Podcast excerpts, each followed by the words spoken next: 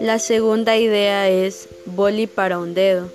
El bolígrafo para un dedo es un ostento espectacular como instrumento de escritura, donde un dedo articulado mecánico y un big flexible se transforma en un Shakespeare estilo steampunk.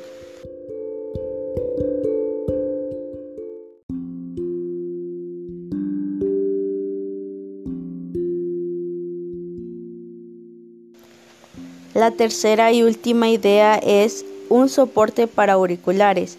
Para aquellas personas que se pasan el tiempo escuchando música en su escritorio, un soporte para auriculares decente es un acceso fundamental.